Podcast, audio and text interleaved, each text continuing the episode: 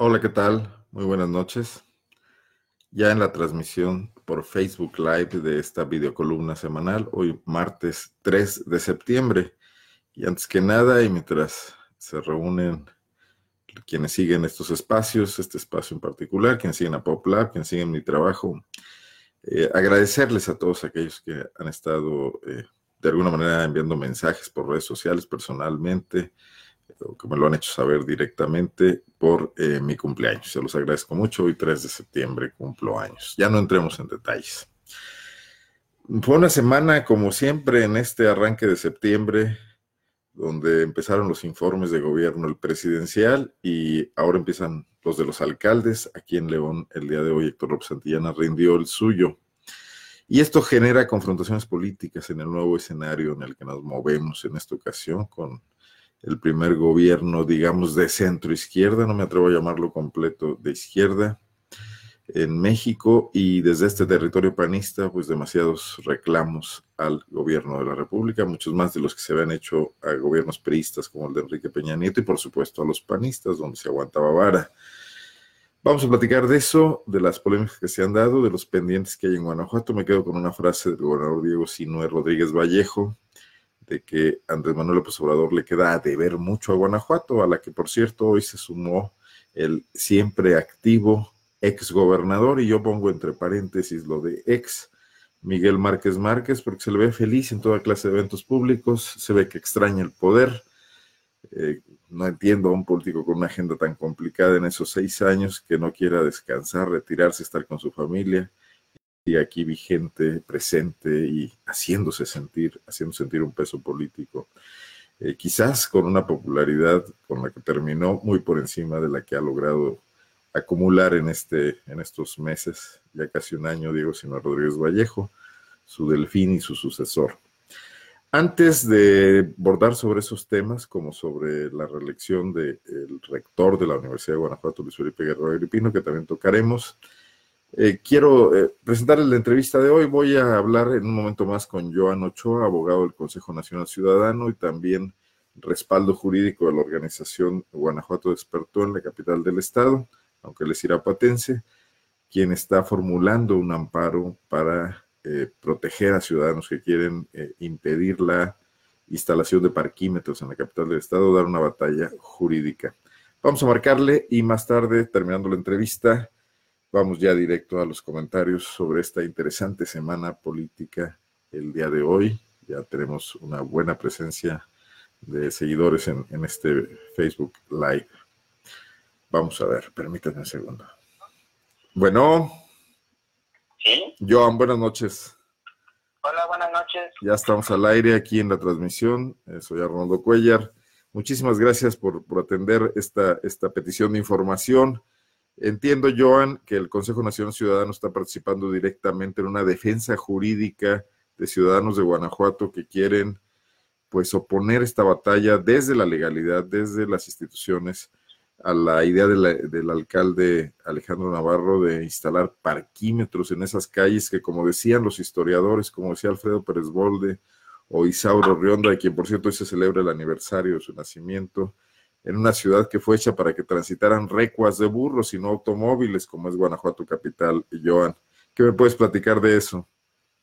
Bien, de entrada, el, proyecto de, de, los parquímetros, de los amparos de los parquímetros, Sí. Eh, es del colectivo, eh, de todo el colectivo de Guanajuato Desperto. Así es. Yo ahorita fungí como su representante jurídico, o sea, asesor jurídico, y este, pero ellos ya habían inclusive hecho una rueda de prensa, eh, prensa previa por esta decisión unilateral por parte del Ayuntamiento de Guanajuato Capital. ¿Cómo está la situación? O sea, un alcalde puede tranquilamente definir esto con sus regidores sin ir a ningún tipo de consulta ciudadana. Joan, ¿es posible eso? Mira, posible sí, porque es algo, es una potestad del ayuntamiento hacer ese tipo de decisiones, pero no es algo moralmente correcto. Eh, se atacaron varias circunstancias este, legales en las cuales descubrimos que estaba mal hecho eh, eh, por principio de cuentas, el tema de eh, desde, desde, su discusión, como debería de haber sido, pues no eh, eh, vimos que ni siquiera hay un proyecto ejecutivo.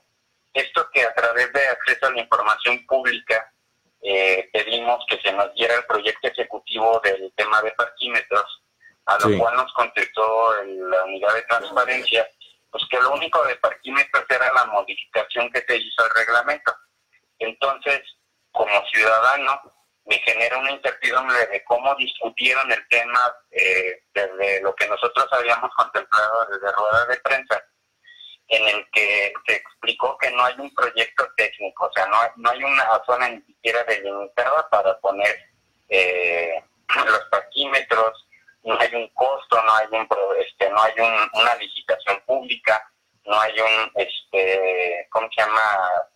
Eh, ni siquiera una cuenta concentradora, no se dice para qué se va eh, para qué se va a utilizar lo recaudado. O sea, a lo, digamos, a lo gorras el proyecto.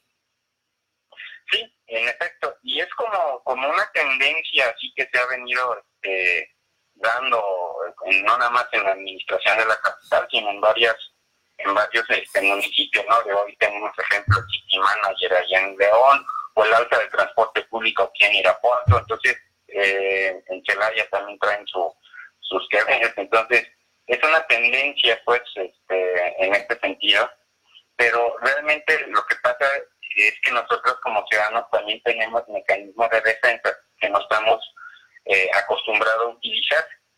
Y bueno, en cierta medida muchas veces pues, pedir un amparo a lo mejor es algo oneroso para una persona.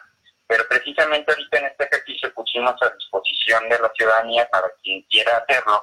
El amparo es totalmente gratuito. Solamente pues eh, los ya se han, ya se han, ya se han presentado ciudadanos que quieran firmar el amparo. Sí, de hecho ya llevamos siete amparos que se presentaron el día 23 de agosto, perdón, este, ya hay siete amparos colectivos, los amparos son colectivos, son de cinco personas cada uno, y hay siete amparos que se interpusieron allí en el, en el Tribunal Federal, que está a un costado de la central camionera. Entonces ya, precisamente como ya está abriendo esa participación, la idea es que la gente pueda descargar su documento, llenarlo, es muy sencillo llenarlo, firmarlo, entregarlo. Y eso es todo lo que tendrían que hacer. Nosotros estaríamos dándole seguimiento a los procesos jurídicos del, amparo, pero por lo tanto es una manera de expresión de alzar la voz y decirle a la administración, ¿sabes qué? Tuviste que desde un principio, porque esto es una decisión eh, unilateral, debiste haberme involucrado y pedirme mi opinión. Eh, existe una ley que se llama Ley de Participación Ciudadana para el Estado Bueno, a ver, Joan, contempla Déjame... mecanismo como, como el plebiscito que pudo haber sido en este caso. Déjame recordarte una cosa, creo que Guanajuato Capital es de las pocas ciudades que han llevado a cabo un plebiscito con esta ley. Y fue cuando eh, la urbanización de los terrenos de la Bufa en el 2010, dándole un revés a la autoridad, además, en esa ocasión. Me imagino que Alejandro Navarro no ha de ver con mucha simpatía la posibilidad de ir a una consulta ciudadana. Pero a ver, vivimos nuevos tiempos. Tú dices, el ayuntamiento puede, si lo votan sus regidores, puede hacerlo, pero no se puede abusar de la gente como antes. O sea, no se puede tratar de manejar una carga impositiva sin decir, como tú me, me explicas, a dónde va, qué fines tiene, qué urgencias tiene el municipio, qué satisfacciones colectivas se van a resolver con eso, cuál es el plan financiero y sobre todo hacerlo transparente, ¿no? En una licitación pública. O sea, ¿qué, qué, suponen ustedes como activistas y con la experiencia que tienen que está planteando el Ayuntamiento de Guanajuato? ¿Que es una chicanada, que es un negocio? Eh, ¿Por qué tanta, tanta eh, equivocación en la forma de plantearlo? Pues mira, lo que sí vemos es una tendencia de los gobiernos que actualmente gobiernan este, del tipo panica que son muy emblemáticos. Digo, te lo comento esto porque así se planteó en San Miguel de Allende, también en San Miguel de Allende, ahí se hizo otro tipo de mecanismo de participación ciudadana, pero también estaban con la misma idea.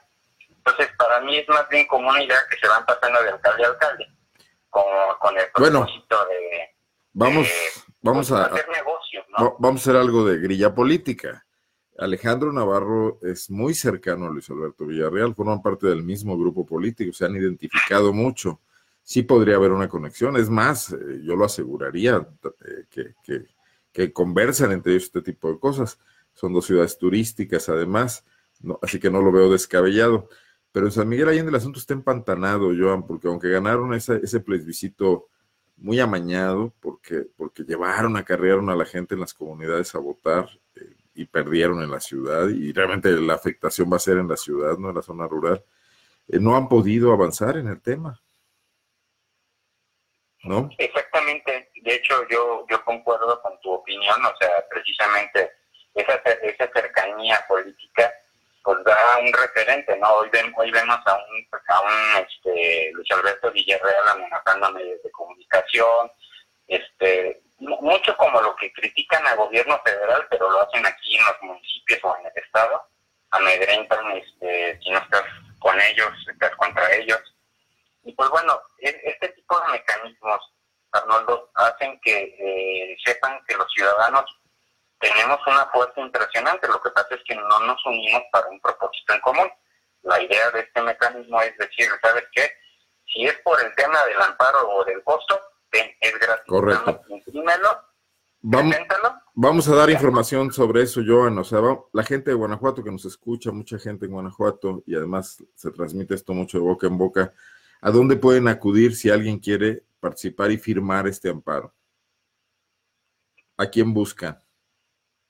A la ciudadanía en particular. O sea, no, no, no. Lo que pasa es pero, que luego, conocemos comités de, Sí, pero no me, no, no, me entendiste, no me entendiste. un ciudadano de Guanajuato que en este momento quiera firmar, eh, ¿con quién se dirige de ustedes? ¿Dónde tienen algún tipo de ventanilla, algún teléfono donde se puedan dirigir y decirte, yo, yo quiero firmar el amparo?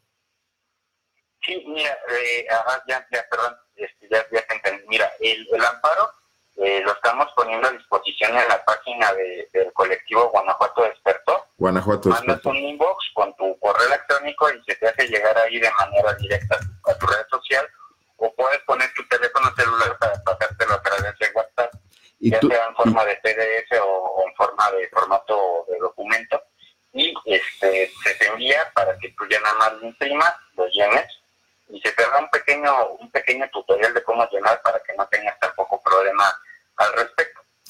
y, te se presenta, el ciudadano se presenta al juzgado él personalmente, ustedes lo acompañan, ¿cómo sería? Bueno, eso, mira, de hecho ahorita estamos precisamente planificando eh, ponernos en un, punto de la ciudad para, para recopilar los amparos que la gente ya haya llenado, o bien si lo quieren llenar allí, pues que ahí eh, eh, vayan y lo llenen. Este, pero eh, igual esa convocatoria la, sacaríamos más tarde el día de mañana para que sepan eh, qué día vamos a estar ahí presentes en un punto de la ciudad para que vayan y lo dejen o ahí vayan a pedir el formato de que así copia lo llenen y ahí mismo lo, puedan este, interponer. Nosotros podemos acompañarlos o bien este, que la gente lo, lo, presente y ya nada más se lo acuse de recibir en la oficialidad de partes, que es donde nos reciben el amparo, eh, mandarlo para nosotros poderle darle el seguimiento al, amparo, su procedencia, si se Estoy viendo la página, que es la, una página de Facebook, ¿verdad? Sí, la página de Facebook. Se llama Colectivo eh, Guanajuato eh, Despertó. No veo lo del amparo, ¿lo, irán a subir en estos días? el amparo sí, lo, vamos a subir yo creo ya el día de mañana. Este, yo comprometo que el día de mañana ya esté público para que lo puedan imprimir cada quien, y este, pero igual lo puedan, si tienen algún problema al, momento de bajarlo, pues se lo mandamos por vía eh. correo electrónico, por inbox, no hay ningún problema. Correcto, el ayuntamiento pues ya aprobó esto, los regidores se sumaron de todos los partidos políticos. ¿Van a, hacer algún otro tipo de movilizaciones? Guanajuato Despertó se ha caracterizado también por usar ambos, ambos instrumentos de lucha, la vía jurídica, pero también la vía de la movilización. Sí, eh, aquí ya, ya les correspondería a mis compañeros del colectivo en Guanajuato Capital. Eh, nosotros, en apoyo, nosotros somos una organización estatal, como cual apoyaríamos a los compañeros de Guanajuato Despertó. Ya ellos, le, yo creo que sí van, de hecho sí está planificado el día y la hora todavía no lo sabemos, pero obviamente sí vamos a ejercer ciudadana como presión jurídica. Vamos a estar muy atentos, Joan. Eh, sé que tú eres también integrante del Consejo Nacional Ciudadano. ¿Qué, otras actividades tienen estos días? ¿Cómo está el tema ambiental? Porque en León estamos eh, con una ofensiva de la autoridad que no respeta los árboles, autoriza todas las talas que le piden, obras que se planean muy mal y que implican dañar los, el escaso arbolado que hay en esta ciudad. tenemos casos en el Boulevard López Mateos y otro que se está dando a conocer en redes en el fraccionamiento El Rosario. Este, ¿Usted entiende? Mira, ahorita, estamos, ahorita estamos con un tema porque nosotros, pues bueno, somos un, eh, somos organizaciones apartidistas, ¿no? Entonces ahorita traemos también una preocupación a nivel federal con la ley de extinción de dominio no porque sí en sí esté, la, esté mal la ley, sino que la nueva modificación que se aprobó el pasado 9 de agosto deja muchas eh, variantes con una incertidumbre jurídica y estamos presentando también amparos a nivel nacional sobre este sobre el tema de la ley de extinción de dominio.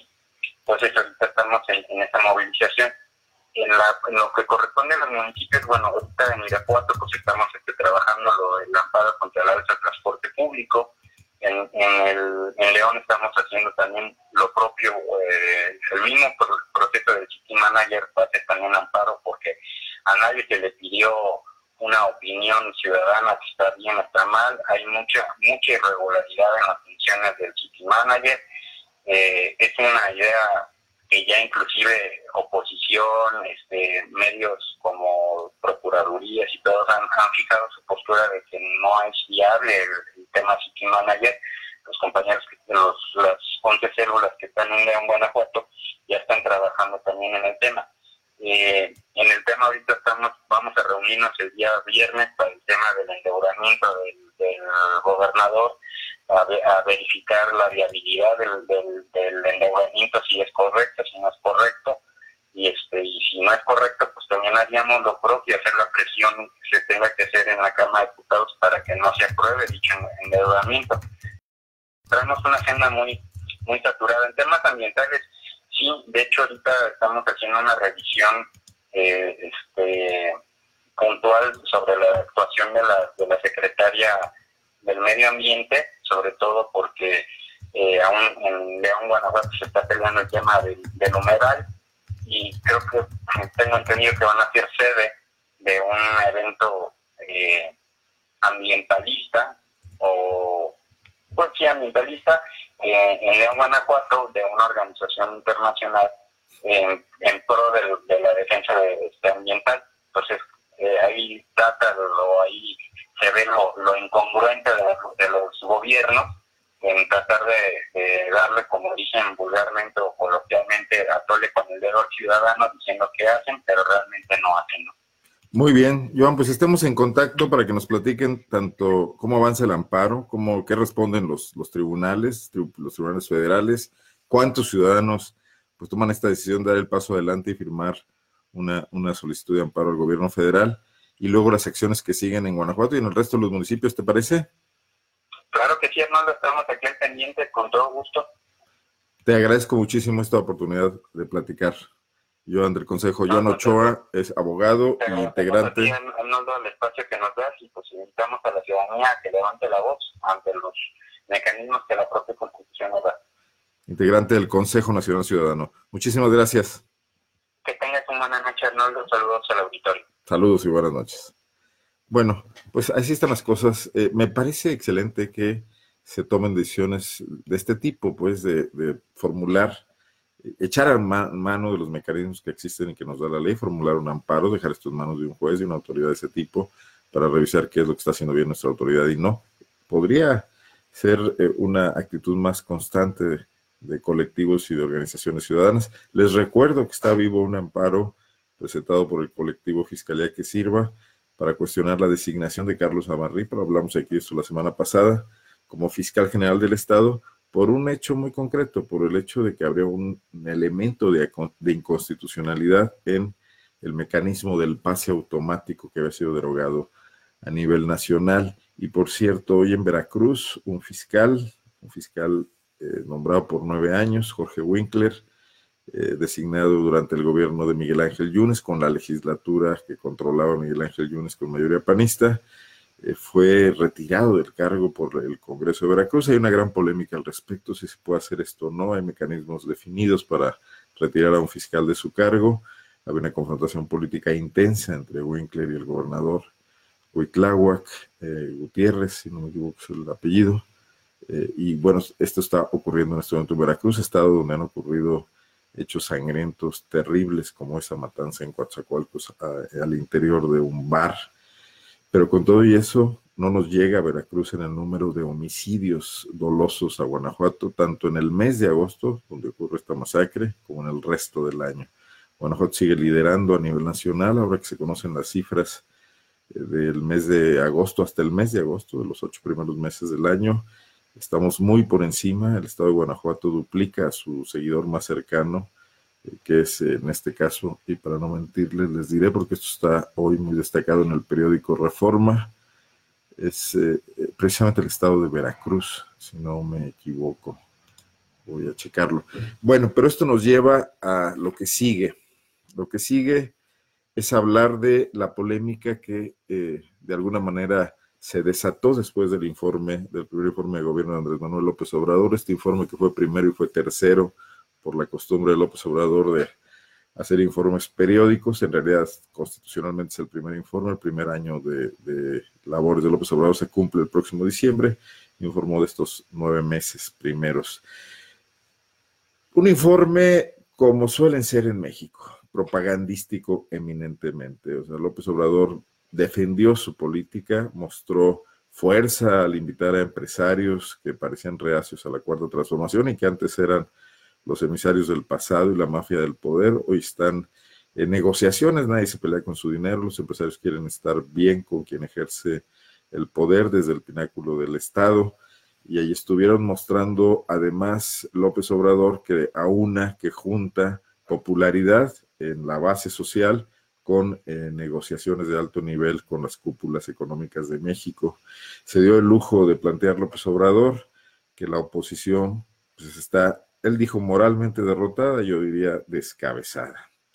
Eh, así se muestra eh, hoy en la Cámara de Diputados, donde hubo una pequeña revuelta, donde además creo que era justificada y tenían razón, legisladores de la oposición lograron eh, plantear el asunto con fuerza para que Porfirio Muñoz Ledo hace unos minutos planteara una renuncia o la decisión de no continuar como presidente de la Cámara por un periodo más, que es lo que se estaba planteando.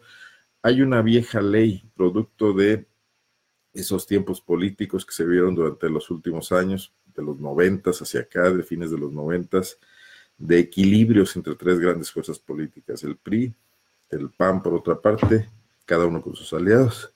Perdón, perdón. Ya no estornudé. Y el PRD, la izquierda también aglutinada con otros partidos políticos. La falta de mayorías había hecho que se establecieran eh, sistemas rotatorios para presidir eh, la Cámara de Diputados.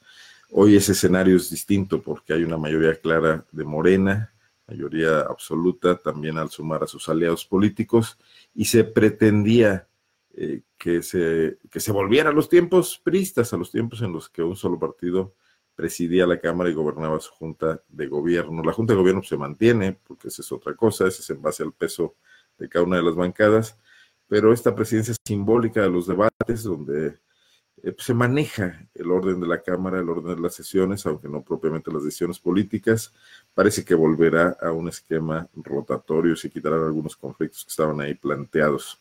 Cosa que, por ejemplo, pues, en Guanajuato ha ocurrido, no obstante la hegemonía política que mantiene el PAN, se da la oportunidad de que algunos diputados de oposición presidan el Congreso. Pero de ahí del informe, eh, esta oposición moralmente derrotada encontró algunos voceros y uno de ellos fue Diego Sinue Rodríguez Vallejo, que no se aguantó las ganas y declaró ante medios de comunicación nacionales y se difundió también localmente que Andrés Manuel López Obrador había presentado logros intangibles, le llamó él, o sea, no concretos, que no han aterrizado. Creo que no le falta razón, en estos nueve meses este gobierno está apenas organizándose y ciertamente hay muchas fallas en muchos temas en la operación propia del Estado. Pero Sinue fue más allá y dijo que eh, López Obrador le estaba quedando a deber a Guanajuato. Y es donde yo me planteo una reflexión. Yo creo que esta es una verdad a medias, porque pienso que a Guanajuato le están quedando a deber todos sus políticos, los gobernadores que hemos tenido, pero también los presidentes de la República anteriores. Entre ellos un guanajuatense, Vicente Fox Quesada, que definió muy caprichosamente sus prioridades. Vicente Fox impulsó el Poliforum, que es una eh, entidad eh, eminentemente de promoción empresarial. Eh, impulsó el puerto interior, que se terminó años después y que fue por otras razones que logró ser exitoso. Incluso la aduana estuvo durante muchos años ahí casi inutilizada. También un tema de corte empresarial. Se impulsó la atracción de inversiones. Mucho tuvieron que ver también los gobernadores y el bono petrolero de esos años, de los años fines de los noventas y la década pasada que les permitió un gran flujo de efectivo, que permitía regalar terrenos a diestra y siniestra, comprar grandes propiedades de tierra, también con esquemas que se prestaron a la corrupción, pasó en Toyota, pasó en la refinería, eh, que no se concretó finalmente, eh, eh, ahora hay un parque agrotecnológico con serios problemas. pero esos gobernadores nunca y esos presidentes tampoco voltearon nunca a ver el tema del desarrollo social de Guanajuato el tema de su pobreza. Está visto, y en esto creo que tiene razón López Obrador, que el traer altas inversiones, el atraer inversión del extranjero, el generar un impulso empresarial fuerte, no está provocando una derrama que logre eh, disminuir la brecha de la pobreza y, de, en Guanajuato, de la miseria en muchos casos. Seguimos teniendo altos índices, el crecimiento, altos índices de marginación el crecimiento de nuestro Producto Interno Bruto nos está reflejando una mayor igualdad en Guanajuato. Y me pongo a pensar qué hubiera pasado con otro tipo de decisiones. Eh, Miguel Márquez, centrémonos en Miguel Márquez porque yo creo que es un punto clave. Miguel Márquez deja a Diego Sinoe gobernador y parece seguirlo tutelando porque está ahí presente en muchos de los eventos públicos hasta la fecha. Lo he escrito mucho, esta especie de maximato esta figura de ascendiente moral que se mantiene, no sabemos si vaya más allá. Eh, Diego no puede reclamar nada a su antecesor, bueno, le debe la gubernatura, lo tiene encima, tiene a la mitad de sus colaboradores todavía trabajando con él, está permeada su estructura por marquistas, por familiares incluso de Miguel Márquez en, en niveles importantes, no se puede dar una ruptura. Entonces Diego no podría plantear que Miguel Márquez le ha quedado de ver a Guanajuato. Se voltea a ver a López Obrador, que apenas tiene nueve meses en el poder, pero no dice nada de quien duró seis años gobernando Guanajuato, con una magnífica relación con Enrique Peña Nieto, sin rupturas, recibiendo recursos amplios, y que pese a eso, malgastó los recursos. ¿Y cómo? Están a la vista.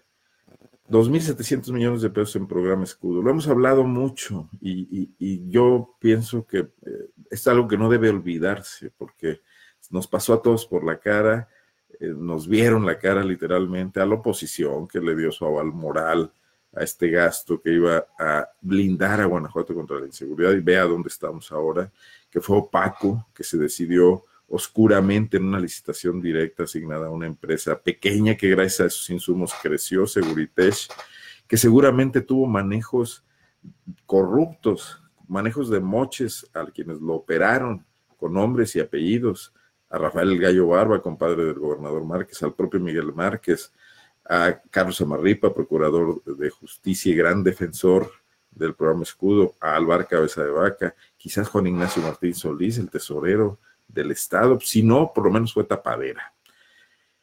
Y esto se pensó únicamente como un gasto a ejercer, vendiéndonos la idea de que iba a contribuir a la seguridad y nunca se dio una planeación. Una cámara instalada en donde sea para filmar qué está pasando, si no va acompañada de capacidad de reacción, no sirve para nada, solo para grabar los delitos.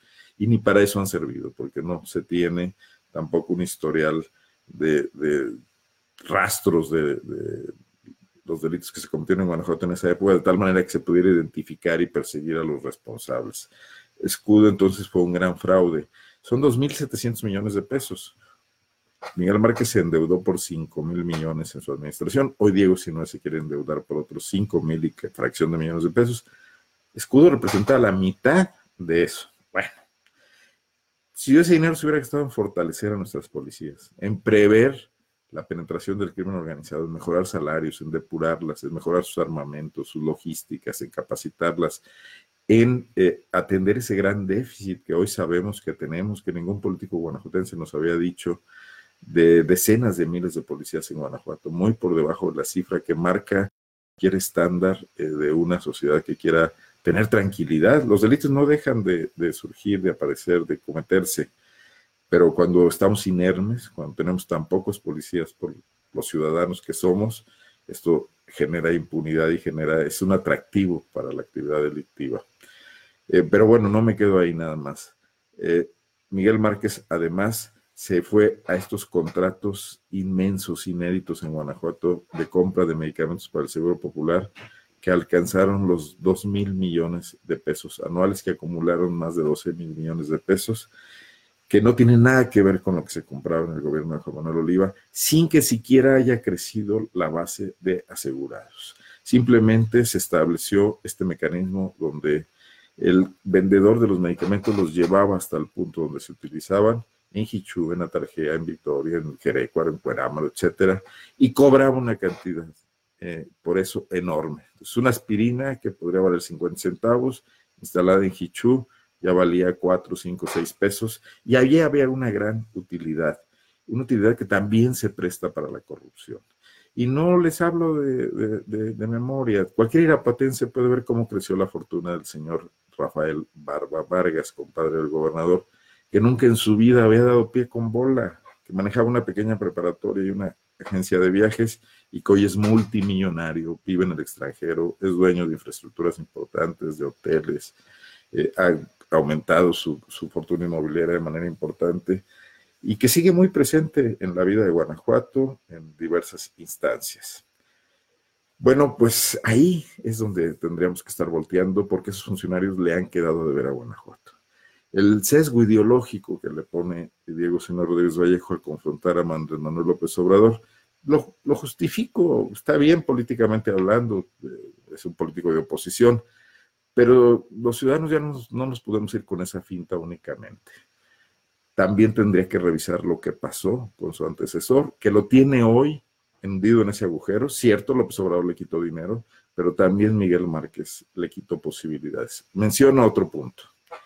¿Por qué concesionarle a Grupo México la carretera de libramiento de Silao de 14 kilómetros en la cantidad inverosímil de 2 mil millones de pesos que nos da el kilómetro eh, lineal de carretera más caro del mundo? ¿Por qué ese negocio no lo hizo Guanajuato? Guanajuato tiene un organismo eh, de carreteras y puentes de cuota, hoy ha escrito la Secretaría de Finanzas como una entidad centralizada. Por cierto, ¿saben quién lo dirige? Lo dirige el sobrino del gallo Barba, Salvador Aceves Barba. Sí, si no me equivoco, sus manos. Alfonso Salvador Aceves Barba, de profesión psicólogo, que estudió en una escuela de León de credenciales muy elementales y está manejando eh, lo que son dos carreteras de cuota de Guanajuato, la, la Silao Guanajuato y el libramiento eh, de Celaya. Bueno, es que existe esa posibilidad, existe eh, la figura jurídica. La carretera de cuota Guanajuato-Silao se ha pagado varias veces. Ha sido bursatilizada, lo fue en el sexenio de Vicente Fox. Su repago permitió construir el acceso conocido como eh, el nuevo acceso a Guanajuato sin que le costara Si esa carretera hubiera invertido menos, me imagino que los dos mil millones de pesos que se le autorizaron al Grupo México y que validó el Comité de Corrupción de la Universidad de Guanajuato con una componenda muy sospechosa, muy clara, bueno, nada sospechosa, muy evidente, hubiesen construido esa carretera, ahí habría un fondo de recursos permanentes para el erario público de Guanajuato.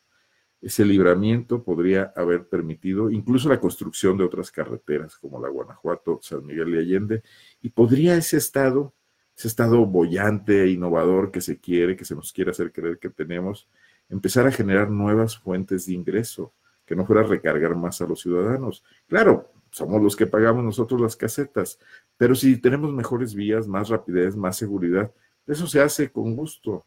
Y además, sabiendo que ese dinero va destinado a seguir invirtiendo en la mejora del Estado, pues bueno, se entiende, se puede explicar no concesionarlo a una empresa nacional muy cuestionada, además, del hombre, uno de los más ricos de México, que está en serios eh, conflictos de opinión pública todo el tiempo por el manejo de sus empresas mineras, que es eh, Juan Larrea, Germán Larrea, perdón.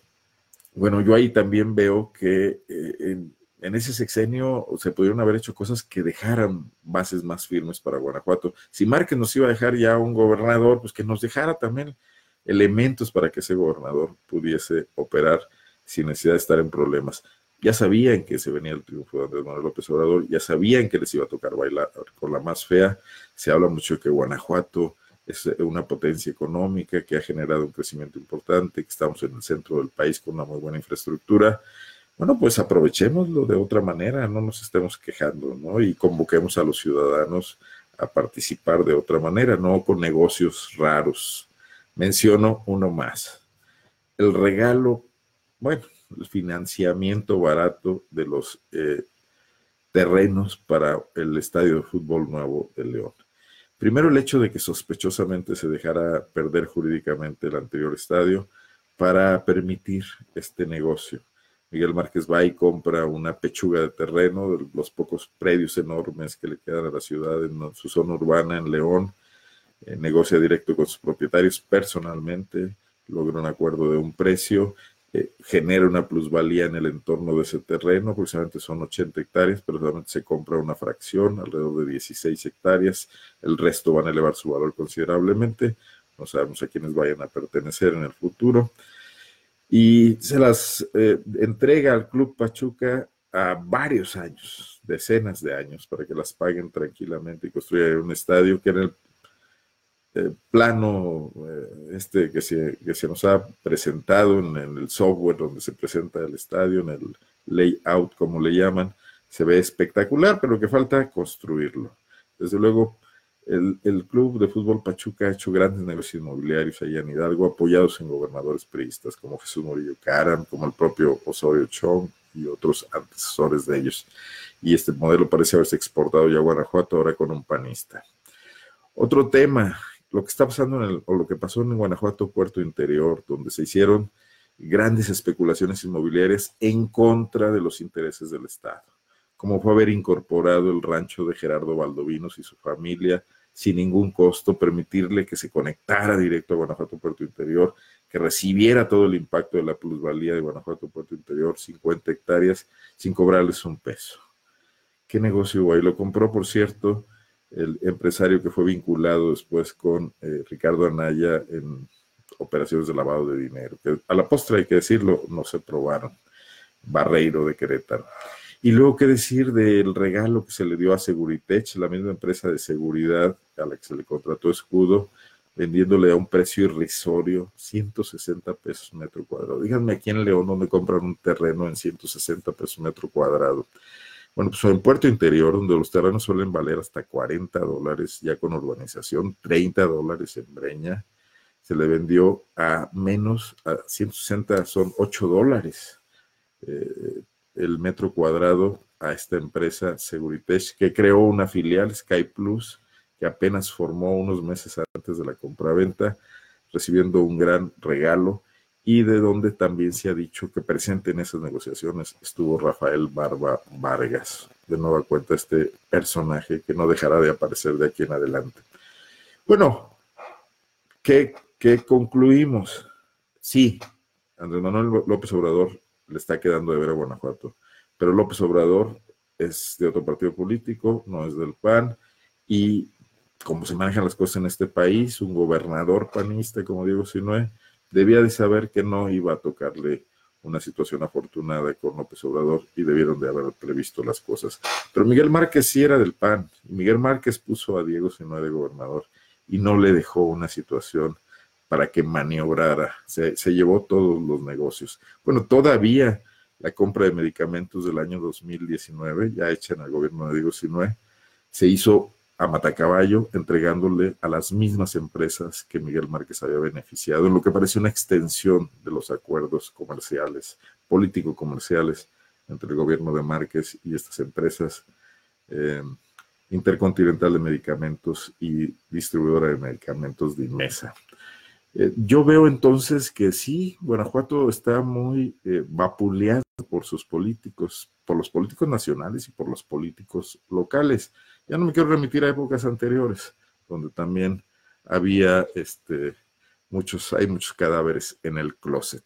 Bueno, hoy Héctor López Santillana presentó su informe de gobierno, siguió esta tónica, confrontación con la federación, planteó que necesita apoyos, pero López Santillana pues ha hecho un gobierno eh, donde va a media velocidad. Se tardó meses en definir ese asunto del City Manager, una idea que le presentaron los empresarios que compró en la parte que le convenía para nombrar una especie de supersecretario particular en la persona de Arturo Durán, por cierto, integrante del gabinete de Miguel Márquez Márquez, hoy presente en la primera fila del informe de gobierno, pero no en el sentido que le habían planteado originalmente sus interlocutores empresariales de alguien que pudiera incluso sobrevivir a su gobierno, profesionalizar la administración pública, no parece que vaya en ese sentido.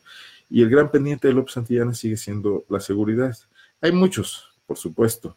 La, la, obra pública no camina a la velocidad que se quisiera, la ciudad no está bien conectada, la ciudad tiene graves problemas, sus ciclovías siguen siendo desarticuladas, el programa de bicicletas que se quiere implementar nada más nos ha echado a andar. Y el gran logro que se presume es el de las luminarias, donde hay cuestionamientos a los costos. Se dice que salieron más caras incluso que en Salamanca, donde hay un gran escándalo público con la presidenta de Morena.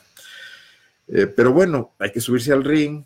En León vale, eh, sirve pegarle a López Obrador. No sé qué tanto les esté sirviendo en términos de popularidad, porque encuestas que se han conocido, se ha visto que el Obrador mantiene incluso en León calificaciones de 7 por arriba de Diego Sinue, que se maneja en un 6, y de López Santillana, que no, no llega al 6. Ellos son los que eligen esa vía, la confrontación. Vamos a ver qué resultado les da. Los ciudadanos lo que esperamos es que las cosas de verdad mejoren, que el ser el número uno no sea solo en los cartelones que están en las avenidas, sino que de verdad funcione en la ciudad. Y hay que decir que eh, López Santillana se ha inclinado mucho eh, por beneficiar, le viene de su vocación de promotor de inversiones al sector empresarial. Cualquiera que quiera instalar en León un negocio, un centro comercial, etcétera, recibe muchísimas facilidades. Dirían, está bien, se crea empleo, etcétera, pero hay un detalle, la planeación es importante. Esta ciudad está saturada de vehículos, esta ciudad carece de árboles, esta ciudad tiene problemas de agua, y autorizar sin ton son, pasando por encima de los lineamientos que ha establecido un plan que es además cada vez más débil, cada vez tiene menos presencia, cada vez más es una entidad burocrática, sin jerarquía, donde su consejo es más a modo, va a generar problemas a futuro, va a generar costos importantes a la ciudad. Eh, ya los estamos viendo y al final eso también perjudica el desarrollo y el crecimiento y la creación de empleos. O sea, tampoco crecer a lo tonto funciona de ninguna manera. Centros comerciales por todas partes, hay clientes para todos, hay ventas para todos. Estamos viendo muchos que están cerrando de los viejos centros comerciales, quizás quedándose atrás en su tecnología, en su apariencia, en su, no sé, en su el gusto de los, de los consumidores eh, modernos actuales eh, pero ahí se pierden empleos también. En realidad, quizás en el balance no estamos creciendo mucho, estamos supliendo unos por otros. Eh, y esto no habla bien de la planeación, definitivamente. No hay autocrítica, no la tuvo López Obrador, no la está teniendo López Santillana, supongo que tampoco la tendrá ni Diego ni Miguel Márquez. Y ahí vamos lidiando los ciudadanos con estos políticos que están en guerras de vanidades y que se olvidan del factor servicio del factor estar cerca de la gente y del factor del diagnóstico de los mayores problemas de esta sociedad. Yo no sé si el tren interurbano que Diego Sinai quiere volver a revivir después de fracasos en uno tras otro durante 30 años, vaya a impactar en la desigualdad de Guanajuato, o si sean necesarias otro tipo de obras, quizás costosas. Ya no se habla mucho de impulso, queda más bien como un tema eh, digamos, electoral para combatir también los subsidios que López Obrador dice que va a repartir y que en muchos casos ni siquiera llegan a Guanajuato, eh, pero no se está hablando de acciones que impacten los polígonos de pobreza del estado de Guanajuato. Eso preocupa. Ahí hay un caldo de cultivo muy fuerte para la inseguridad, para que crezcan los ejércitos de reserva del crimen organizado, por la falta de expectativas de los ciudadanos. Entonces habría que revisar la enchilada completa. Pero sobre todo que nuestros gobernantes lleguen con la clara conciencia de que vienen a encabezar el esfuerzo colectivo para mejorar. No vienen únicamente a vendernos una imagen y a querer quedar bien y tener altas calificaciones para dar el salto al siguiente puesto político. Se les olvida a esos políticos, no, no abrevan en la lectura de los líderes que han logrado trascender y que nos han quedado en la mediocridad. Por eso vemos un gran recambio de estos políticos. Bueno, déjenme, eh, antes de irme, no me quedo, quiero hablar de la Universidad de Guanajuato. Eh, esperable, no había más que un solo candidato a rector general y era el rector general Lucio Felipe Guerrero Agripino. Esto tiene una razón de ser. Desde hace cuatro años, desde hace más de cuatro años, Luis Felipe Guerrero Agripino, con habilidades eh, políticas al viejo estilo, la política como la intriga y como el manejo de alianzas en una institución de cultura y de educación como la Universidad de Guanajuato, logró copar los órganos que eh, son eh, los que generan la gobernanza del gobierno de la universidad, los consejos generales. Eh, después de haber logrado esto, además, trabajando una cercana alianza con Juan Carlos Romero Hicks, con Héctor Jaime Ramírez Barba y sus grupos, la Facultad de Medicina aquí en León, de Relaciones Industriales, etcétera, Agripino logró cooptar la Junta de Gobierno. La Junta de Gobierno son una docena de notables que son, tienen la capacidad para elegir al rector, para evaluar los proyectos del rector. Ahí Agripino ganó eh, la elección frente a quien pretendía en ese momento reelegirse, que era eh, Cabrera Sixtos. Y, rompió un ciclo de, rectores que se llevaban ocho años, ahí nomás fueron cuatro años, llega a rector y ya no soltó el poder. Con esa habilidad, Luis Felipe Guerrero Agripino mantuvo el control de los consejos, de los, del Consejo General y los consejos de campus. Y eso también le permite establecer una pirámide de poder que le eh, hace tener los controles de cada una de las divisiones. Nadie en la Universidad de Guanajuato puede pelearse, disentir, malquistarse con Luis Felipe Guerrero Agripino, porque así le va. Trunca su carrera universitaria y sus apoyos, porque además los profesores, sobre todo los de excelencia, pues reciben dinero de muchas fuentes, de Sistema Nacional de Investigación, becas, programas de la SEP, etcétera. Hay un control estricto en la Universidad de Guanajuato. Esto fue lo que pasó en Guadalajara con Raúl Padilla en la UDG y hasta la fecha, décadas después de que fue rector, mantiene el control de la Universidad de Guanajuato, decide a los rectores, ejerce los recursos presupuestales incluso ha hecho política, se ha vinculado al PRD, ha buscado la posibilidad de ser candidato a gobernador. Eh, es, una fuerza política a tomar en cuenta en Guadalajara, la universidad. Yo no sé si Agripino vaya caminando para allá. A veces su corazón es más triste que panista, aunque nunca desdeña hacer pactos con, los gobiernos. Le hizo a Miguel Márquez ese gran favor eh, a través de Arminda Balbuena, presidenta del Comité Anticorrupción, Comité Ciudadano Anticorrupción, de validarle, de avalarle el otorgamiento del que hemos estado hablando de la concesión a Grupo México en el año 2018, casi empezando la temporada electoral, una gran casualidad, por cierto. Y bueno, esto le, le, reditúa en que en el PAN, en el gobierno, nadie se quiera meter con la Universidad de Guanajuato. El coto de poder se respeta. Hoy esa autonomía ha generado un poder político por sí mismo, que es usado ya no para lo que fue pensada la autonomía. La autonomía era una garantía de la libertad de cátedra. Y hoy ocurre exactamente lo contrario.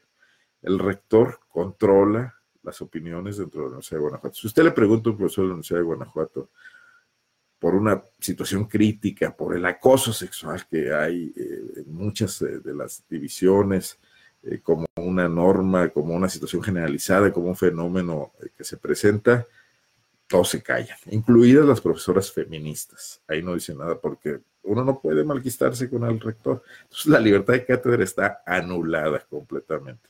Y hoy la autonomía se reduce a evadir los controles presupuestales del Congreso del Estado, de la Auditoría Superior. El, Luis Felipe Guerrero Agripino designó a su contralora por encima de la eh, nueva ley anticorrupción que marcaba que el Congreso debería designar al Contralor de los organismos autónomos, alegando la autonomía universitaria y generando una especie de extraterritorialidad política. Esto va a ser importante en los próximos años, va a ser importante en el 2024. Agripino se relige de 2019 a 2023 y termina justo cuando está por empezar la carrera a la gubernatura. Me estoy adelantando mucho, pero no pierda de vista a este actor político que tiene sus incendios en la Universidad de Guanajuato porque, porque trabaja mucho para cuidar una imagen hacia afuera y para mantener un poder casi, digamos, monárquico, pero trabaja poco en atender los problemas, que son muchos y que tiene la institución, una institución masificada, donde además el dinero ya no alcanza, porque además vienen esos asuntos de las pensiones, el costo de la red médica, eh, los subsidios que se dan a los sindicatos administrativos y de profesores, y el dinero empieza a recortarse y luego se recorta a los asuntos sustantivos, que es la mejoría de la calidad académica, la paz y la tranquilidad de la que debe gozar un recinto así y garantizársela además a sus estudiantes y a sus profesores. Y además hoy se ven asediados por otros fenómenos como la inseguridad, de la que no tienen la culpa, pero que también tendrían que hacerse responsables en una colaboración con las autoridades municipales y estatales. Vamos a ver cómo le va estos cuatro años a Luis Felipe Guerrero Agripino, si logra consolidar ese poder al que aspira o si en la universidad empiezan a generarse también algún tipo de contrapesos que harían falta, porque hoy hay contrapesos en todo. López Obrador tiene sus contrapesos, si no en los partidos, sí en la opinión pública, en medios de comunicación, en redes sociales, en sociedad civil. Eh, Diego, si no tiene sus contrapesos, poquitos menos, porque Mm, la oposición anda muy endeble, y los periódicos dependen mucho del ingreso que les paga, pero eh, vemos un poco más de, crítica y de, polémica que en la Universidad de Guanajuato.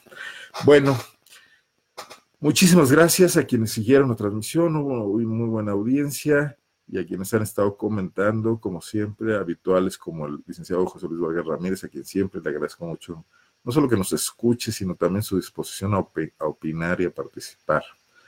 Qué fácil es ser gobernador pidiendo prestado y sin ningún ingenio para generar producto interno, nos dice. Pues sí, gracias abogado, gracias a Gustavo López Lain, Austeridad y Seguridad Ciudadana, sí, nos dice Manuel Mancilla, una tarea para la federación, investigar las ratas del PAN. Bueno, tenemos que ser capaces aquí mismo de generar equilibrios. Bueno, muchísimas gracias a todos ustedes. Nos vemos aquí el próximo martes. Soy Arnoldo Cuellar. Antes de irme, solamente hacer un pequeño recordatorio. Eh, falleció esta semana José Argueta Acevedo, periodista y hombre de acción política en su juventud, militante de izquierda, después dedicado a la tarea del periodismo por muchos años. Eh, estudió eh, la carrera, ya siendo un hombre mayor en la UNAM, y se dedicó de tiempo completo a esta tarea del columnismo político. Trabajamos juntos muchos años en el periódico Nacional y en el periódico Correo. Eh, José Argueta deja una escuela en Guanajuato, deja una visión ácida, crítica, de muy buena factura literaria en sus columnas. Ojalá el periódico Correo eh, produzca editorialmente algún volumen con los trabajos de José Argueta, sería una muy buena idea. Yo mando desde aquí un abrazo a su familia y a sus amigos. Gracias y muy buenas noches.